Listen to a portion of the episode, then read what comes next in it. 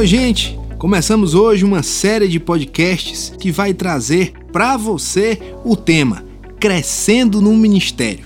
Para explanar essa área ministerial, nós vamos conversar com o pastor Rosilon Lourenço. Pastor, seja muito bem-vindo e nos ajude a esclarecer esta vasta área. Ô Lucas, que alegria estarmos juntos para esse tempo que eu sei que vai ser maravilhoso. Nós vamos estar compartilhando algumas coisas que eu tenho certeza vão te ajudar a crescer e a avançar no plano que o Senhor tem para a sua vida no ministério. Com certeza, com o passar dos anos, nós vamos aprendendo alguns segredos para o ministério, para ter um ministério bem sucedido. E dentro do Ministério Verbo da Vida, nós temos a imagem do pastor Bud, que teve um ministério e ainda tem para lá de sucedido. Qual a importância então, pastor, do discipulado que o senhor pôde receber do próprio pastor Bud, desse discipulado ministerial, essa questão do ministro sempre estar prestando contas estar abaixo de uma liderança que faz essa supervisão no ministério do seu liderado. Maravilhoso, Lucas. É, lembrando da figura do pastor Bud, né? O pastor Bud ele, ele agiu com a gente. Eu digo isso por mim e por muitos outros que estão hoje no ministério, não somente como um líder espiritual, mas ele acabou também sendo um pai espiritual, né? Ele acabou nos ensinando muitas coisas, assim como o meu pai biológico me ensinou muitas coisas e eu sou muito agradecido a Deus pela vida dele. Mas o pastor Bud, ele preencheu algumas lacunas que alguns de nós tínhamos dentro dessa questão de paternidade e ele acabou nos ensinando muito dentro disso que eu chamo de discipulado ministerial, né? O pastor Bud ele ensinava às vezes não somente com as suas palavras, mas com a sua vida. E às vezes só a presença do pastor já nos inspirava e nos ensinava algumas coisas. Porque o pastor Bud ele era um homem de alegria, nunca eu vi o pastor Bud, por exemplo, triste. Então, nos momentos da adversidade, eu sempre me lembrava, né, rapaz? Se eu fosse falar com o pastor Bud agora, ele me diria: rapaz, você vai decidir se você vai ficar triste ou alegre você vai confiar na palavra ou não. Ele era muito incisivo com relação a isso. Então nós fomos muito, nós fomos muitos, muito privilegiados com esse discipulado ministerial e é um grande prazer poder passar para as pessoas isso, né, que a gente aprendeu com o pastor Bud e que agora a gente continua aprendendo na vida do apóstolo Guto, né? Guto ele recebeu do pastor Bud uma unção e ele tem nos inspirado, nos ensinado, nos ajudado e tem continuado esse legado que o pastor deixou. O senhor falou aí sobre a questão do aprender, e com certeza esse aprendizado levou muitos ministros a uma posição de maturidade, de amadurecer como ministro, né? O que o senhor aprendeu com o pastor Boyd com relação a isso, a você se expor à palavra, mas se expor também à liderança, se expor a outras pessoas maduras que vão fazer com que você caminhe mesmo para essa posição de, de maturidade. Então, o pastor Bud ele era uma pessoa muito forte, né, naquilo que ele cria e naquilo que ele falava. Então a gente acabou sendo inspirado, né, a ter esse mesmo tipo de posição, né, de posicionamento. Pastor Bud era um homem muito forte no seu caráter, né, na sua vida com Deus. Ele nos inspirava mesmo a ter um caráter forte, né? Uma das coisas que eu mais lembro assim do Pastor Bud é ele dizendo que 80% da nossa vida é fora do púlpito, né? Que um ministro ele, ele passa 80% da vida ministerial dele fora do púlpito. Então, aquilo que a gente é fora do púlpito tem que condizer, corresponder com aquilo que a gente é no púlpito. A maneira como você fala, a maneira como você se posiciona. Né? Então, Pastor Bud ele inspirou muito isso. Pastor Bud nos ensinou que a principal moeda de um ministro é influência. Então, no dia que eu perder a minha influência, eu perdi meu ministério. No dia que eu não conseguir mais influenciar pessoas, com aquilo que a palavra diz, com aquilo que Deus diz, eu perdi no ministério. Eu perdi meu ministério, né? Eu não vou conseguir mais avançar.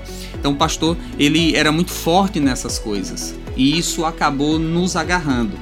Porque, Lucas, uma coisa importante quando você se associa com uma pessoa, e às vezes as pessoas não entendem isso, é que você vai receber do espírito que está sobre aquela pessoa, né? Não somente do, do, do, dos ensinamentos, mas há um, um, espírito que é transmitido, né? há uma unção que é transmitida, se nós podemos dizer assim, você não vai me entender mal.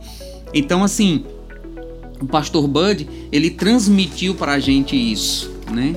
A gente não somente, eu gosto muito daquele versículo que está lá em 2 João, capítulo 2, versículo 27, que diz assim: A unção que dele recebestes ensina tudo a você e você não precisa que ninguém te ensine nada. E aí muitas pessoas pegam isso dizendo: Tá vendo? Eu não preciso que ninguém me ensine, porque a unção que está sobre mim já me ensina. Mas o que João está dizendo lá é que tem coisas que você recebe pelo ensinamento e tem coisas que você agarra pela associação, por estar perto, por estar junto, né? Você vê que é, uma pessoa que gosta de orar, se ela ficar perto de alguém que não gosta de orar, a influência daquela pessoa pode fazer aquele outro que não gosta se apaixonar por oração. Né? Eu posso ensinar sobre oração, mas eu não posso ensinar você a orar. Quem ora é você. Você pode conhecer tudo sobre oração e não orar, mas essa unção, esse estar perto, né, esse estar junto, expõe você aquele espírito, né, aquela unção que está sobre aquela pessoa. Então o pastor Bud ele nos alcançou muito nisso, né? Nos inspirando não somente a ser homens da palavra, homens do espírito, mas também ser aquela pessoa que fora do púlpito nós vamos representar bem o evangelho, o reino de Deus. O senhor falou que pastor Bud era um homem muito firme nas suas convicções, mas ao mesmo tempo acredito que é, ele foi conhecendo a vida ministerial poderia conhecer os princípios da palavra, começou a aplicar lá nos Estados Unidos, veio para cá e veio se desenvolver ministerialmente no Brasil, né? Uhum. E nesse caminho alguns ajustes precisaram ser feitos. Uhum. Sobre esses ajustes que o pastor Bud ele trazia sempre para a equipe ministerial dele, né? O que é que o senhor pode destacar? Então, uma coisa que me encantou com o Verbo da Vida é que a primeira vez que eu vi o pastor Bud ministrando a palavra, a mesma palavra eu ouvi ele ministrar na última vez que ele ministrou aqui na terra. Então, assim, o pastor, ele, ele era muito convicto das coisas que ele recebeu. Agora, o pastor chegou aqui no Brasil, por exemplo, é, pensando que abrir só escolas. Mas quando ele chegou aqui no Brasil, Deus começou a tratar com ele que não era somente escola, mas ele ia abrir igrejas também. Então o pastor Bud precisou se ajustar a isso. Eu me lembro que quando eu cheguei no Ministério Verbo da Vida em 1995, na verdade, finalzinho de 94 para 95, eu cheguei no Ministério Verbo da Vida. E eu fiquei muito empolgado, né? Porque a gente tava. Eu tava numa igreja nova e, e assim, uma palavra que eu tinha recebido. Primeira vez que eu vi o pastor ministrando, eu fiquei assim meio chateado, né? Eu falei, rapaz, será que é fácil assim? Será que é desse jeito mesmo? E eu saí com aquela, aquela impressão assim, eu tenho vivido muitos anos perdidos porque eu não conhecia que a palavra de Deus ela é tão simples, tão aplicável, né? Eu achava que tudo era muito teórico, mas a palavra de Deus é simples e é aplicável, né? Você é, ouvia o pastor pregar de noite e você botava em prática na mesma noite, no outro dia e você via aquilo funcionar. Era outra palavra? Não. Era a maneira como o pastor colocava essa palavra, a maneira como o pastor fazia isso. Então, assim, isso nos agarrou demais. Aí o pastor, ele tinha um centro de treinamento, né? Começou um centro de treinamento em São Paulo, depois veio para Campina Grande, começou aqui uma igreja e um centro de treinamento. Então, no começo, eu me lembro, o pastor falava que a igreja, uma igreja, ela ia ter as congregações, né? Então, é, a igreja sede de Campina Grande seria a igreja sede de todas as outras congregações dessa igreja sede. Ao longo que os anos foram se passando, e a gente recebeu a visita aqui de um homem chamado Doc Orton, que era um supervisor das igrejas de Deus nos Estados Unidos e ajudou o irmão Reagan a fundar o Rema e tal. Esse homem trouxe para o pastor Bud uma visão diferente, né? E o pastor fez esses ajustes no ministério dele. Ele recebeu desses conselhos e fez. Eu me lembro que eu não fazia parte da equipe ministerial naquela época, mas eu estava trabalhando na igreja, eu era zelador da igreja e, e, e, assim, trabalhando na igreja, né, eu acabava ficando perto porque a gente estava ali nas reuniões para servir um café, para ajudar em alguma coisa, para preparar o ambiente. É, é, para eles poderem fazer a reunião, então a gente acabava ali ouvindo algumas coisas que você agarrava, né? E eu me lembro que eu ouvi, e já ouvi Guto contando isso também muitas vezes, que esse irmão chamado Doc Orton, ele falou com o pastor Bud, ele falou, Bud, você precisa colocar uma pessoa sobre é, o ministério, né? Uma pessoa que seja o supervisor do ministério, vamos dizer assim, e você precisa colocar os outros abaixo dele. Você precisa ter a igreja e precisa ter o ministério, que é o lugar onde vai. Então daí nasceu essa visão de, então foi um ajuste que o pastor fez no ministério dele, né?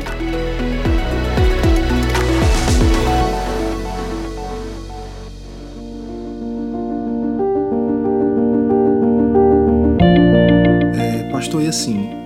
Da mesma forma que aconteceu com ele, pode acontecer na nossa caminhada, né? Uhum. Eu sei que muitas pessoas acreditam que nascem para com um determinado chamado ministerial, exercem até mesmo durante algum tempo, mas um outro tipo de clareza chega, se levanta, uma nova fase ministerial também se aproxima. Talvez possa começar ali como um pastor de uma igreja local, como foi com o irmão Reagan, depois foi para o ministério itinerante. Uhum voltou para ser um grande mestre, depois atuou ali como profeta, quase todos os ofícios ministeriais, né? Uhum. É, guardando as devidas proporções, isso acontece na vida de muitos ministros uhum. no Brasil, do nosso ministério mesmo, é, estações ministeriais que isso acontece.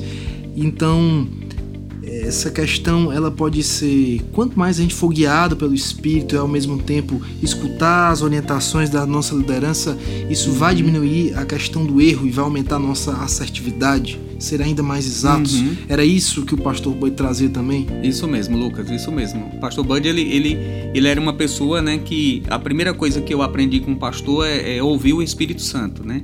Pastor Bud ele disse que o Senhor falou com ele, ele disse: Bud, Coloque, o Senhor disse, Bud, coloque suas igrejas o mais perto da palavra possível e você vai ver que eu vou prosperar o seu caminho. E nós vemos isso acontecer, né? O pastor sempre chamando as igrejas para perto, como eu disse, as, é, é, fazendo esses ajustes, porque muitos ministros eles não são flexíveis o suficiente para fazer ajustes na sua caminhada ministerial. E eu acredito que a gente avança no ministério em estações, né? Então eu comecei trabalhando na igreja, servindo nos, nos departamentos, é, servindo, é, zelando a igreja, cuidando das coisas para que os ministros pudessem fazer o trabalho dele. E à medida que eu fui amadurecendo, Deus foi me acrescentando algumas coisas, né? Então eu sou hoje supervisor. É, até dois meses atrás eu tinha cerca de 57 igrejas que estavam debaixo da minha supervisão. Agora eu passei duas supervisões para o pastor Aguinaldo e eu tenho mais ou menos 37 igrejas ainda que estão debaixo da minha supervisão.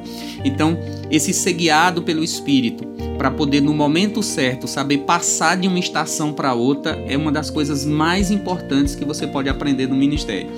Perceber o tempo certo. Por quê? Porque um ministro bem-sucedido, ele vai saber o tempo e o modo de fazer as coisas. Muitos ministros, eles percebem o tempo, mas como eles não amadureceram ainda o suficiente, eles acabam não sabendo o modo de fazer aquilo e acaba fazendo movimentos tão bruscos que eles colocam a sua vida ministerial em risco. E a sua vida ministerial é como um avião, você pilotar um avião. Você tem que ter cuidado nos movimentos que você faz. Por exemplo, se eu tenho um avião pequeno, eu posso fazer um movimento brusco mais tranquilamente, porque é uma aeronave muito mais fácil de se controlar. Se eu tenho um Boeing e eu faço um movimento brusco, eu com certeza não vou conseguir controlar tão facilmente como eu controlaria, por exemplo, um pequeno avião. Então a vida ministerial se assemelha a isso. Você precisa saber o tempo e o modo de fazer as coisas, né? Você precisa saber o que fazer, quando fazer e como fazer. Porque às vezes nós sabemos o que fazer, mas nós não sabemos quando fazer e como fazer, e aí causa confusão na vida do ministro. É aí que entra também a questão do levantar pessoas, de promover, de você ter uma visão não apenas imediatista, mas saber que existe um plano de Deus para você cumprir, não é apenas uma estação, você está vivendo ali, mas mais na frente você vai estar tá numa outra estação, isso faz parte de uma carreira. Então por isso você precisa também ter sucessores, levantar pessoas, você vai ajudar muitas pessoas, né? Porque você vai estar abaixo delas. Mas ao mesmo tempo você precisa levantar pessoas, preparar pessoas para dar continuidade a essa carreira, a esse, esse projeto. Isso mesmo, isso mesmo. Uma das coisas que o pastor Bud nos ensinou, né, muito bem, foi isso, foi você é, valorizar as pessoas, né, levantar as pessoas. Você vê que muitos de nós que estamos servindo hoje no ministério, A gente não chegou até aqui por causa da influência que a gente tinha ou de qualquer outra coisa. Mas a gente chegou porque o pastor, ele era um polidor de talentos, né? Ele sabia ver um talento às vezes quando nem você mesmo percebia, né? Vezes eu não, eu não percebia isso, o Guto também dá esse testemunho que não percebia isso, pastor João Roberto dá esse testemunho. Então, assim, muitos de nós nem percebíamos que a gente tinha esse talento, mas o pastor ele via, né? E ele era aquela pessoa, Lucas, que ele ficava feliz quando você pregava melhor do que ele quando você ensinava melhor do que ele, né? Eu vi muitas vezes o pastor dizendo: "Rapaz, Rafael ensina tão bem como o irmão Reiga" né? Eu vi muitas vezes o pastor dizendo: "Ah, eu vou para a igreja hoje para ouvir o meu pastor pregar". E aí era João Roberto que ia pregar. Então assim, o pastor, ele era aquela pessoa que ele não tinha competitividade, ele não ficava preocupado se alguém ia crescer, se alguém ia avançar. E esse é um ponto que eu vejo que muitos ministros, principalmente os pastores, às vezes eles erram nesse ponto, né? Eles ficam preocupados, ah, fulano vai pregar melhor do que eu, Beltrano vai ser melhor do que eu. Quando na verdade, os, meus filhos, eles vão ser melhor do que eu em muita coisa né? Os meus filhos, eles, meu filho tem 9 anos, ele entende de tecnologia, ele entende de várias coisas que quando eu tinha 9 anos eu nem sonhava com isso, eu nem, né, não imaginava essas coisas. Então, assim, os seus filhos vão ser melhor do que você. O pastor Bud tinha isso, né? O pastor Bud, ele tinha uma coisa interessante porque ele sabia levantar as pessoas, promover as pessoas, como Paulo lá em Romanos 16, ele fala sobre a sua equipe ministerial, sobre aquelas pessoas que estavam ajudando ele, e o pastor Bud tinha isso. E a segunda coisa que você falou sobre sucessão. O pastor Bud, desde o primeiro momento, ele trouxe uma pessoa para perto dele, que foi Guto, e ele investiu nessa pessoa para que essa pessoa pudesse é, conduzir as coisas depois que ele não estivesse aqui. E aí, eu não estou puxando sardinha para a gente, mas é um fato notório somente Jesus e Paulo, né, e algumas outras pessoas na história da igreja, mas se nós olharmos para a Bíblia, eu posso citar Jesus e Paulo, eles conduziram uma transição de uma forma tão maestrosa, né? Jesus ele conseguiu sair dessa terra e deixar 12 discípulos que transformaram o mundo. Paulo, ele construiu equipes ministeriais de chegar ao ponto, como ele mesmo dá testemunho em Romanos 16, dizendo que Priscila e Áquila estavam dispostos a dar sua vida por causa do apóstolo Paulo. Então o pastor ele conseguiu fazer isso, ele, ele ensinou, ele ministrou, ele confiou em Guto para que ele pudesse conduzir esse ministério, né? conduzir isso adiante. E, e, todo esse investimento que o pastor fez nessa sucessão, né? De muitos anos, não foi uma coisa que ele começou é, nos últimos 10 anos da vida dele. Foi uma coisa que ele começou no dia que ele chegou em Campina Grande, no dia que ele conheceu o Guto, no dia que ele trouxe ele para perto. Ele começou a, a, a, ensinar, a ministrar, a, a, fazer isso. Então eu acredito que o sucessor ele deve ser preparado, né? Quem não tem sucessão, eu sempre digo isso. Quem chegou ao topo sozinho fez algo errado no caminho você chegou, eu às vezes fico preocupado com alguns pastores, né, que dizem assim para mim: "Rosilon, eu tenho uma visão para ir para tal lugar, ou eu, ou Deus me chamou para tal lugar, mas eu não tenho quem deixar". Isso me preocupa, né? Porque você precisa preparar pessoas, senão a obra vai acabar em você. E por conta dessa posição, né, por conta dessa visão que o pastor Bud tinha, é, uma visão de ser guiado pelo Espírito, de levantar pessoas, é, talvez hoje seja um pouco mais comum, mas antigamente isso ia de encontro a muitas ideias que eram encontradas no meio evangélico, né? Como é que ele lidava com esse tipo de oposição? Então, como lidar com esse tipo de oposição, conviver com pessoas que pensam o contrário, mas ao mesmo tempo você vai ficar firme naquilo que crê e andar em amor com as pessoas. Pronto, duas coisas que eu aprendi, aprendi com o pastor que me ajudaram muito, né? E eu dei algumas cabeçadas na minha, na, na minha carreira ministerial. Eu às vezes quis fazer diferente, mas não deu muito certo não. A maneira como o pastor fez foi a melhor mesmo. A primeira coisa é você não parar por causa dos opositores, né? Você vê lá que Neemias ele vai reconstruir os muros e o diabo levanta alguns opositores. Alguns nem foi o diabo que levantou, né? Eles apenas tinham ideias contrárias àquelas que Neemias, que é importante dizer isso. Existem pessoas que se opõem a gente porque elas têm falta de conhecimento, né? Essas pessoas, por exemplo, às vezes eu tenho alguns embates com alguns irmãos do meio pentecostal, porque eles acham que a gente está pregando prosperidade, cura divina, tal. Mas esses irmãos, eles não têm conhecimento. Eu não, eu não tenho esses irmãos como inimigos, né? Às vezes tem opositores que eles é, se levantam mesmo por causa de uma inspiração diabólica mesmo para se opor à obra de Deus, né? Para se opor, se opor contra aquilo que Deus estava fazendo. Então, o pastor Bud, ele, ele chegou aqui em Campinas, ele foi perseguido, foi caluniado, falaram mal dele. Eu nunca vi o pastor Bud subir no púlpito para dar uma resposta.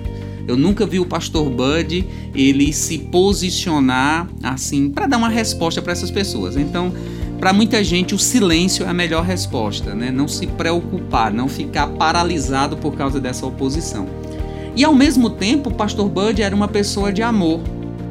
Porque um homem, por exemplo, eu sei desse testemunho, um homem que falava muito mal do pastor Bud, e Guto conta esse testemunho, que um dia Guto e o pastor estavam num lugar lá, e esse homem falou com Guto, ei Guto, e tal, cadê o americano aí? Porque ele não dá uma oferta pra gente?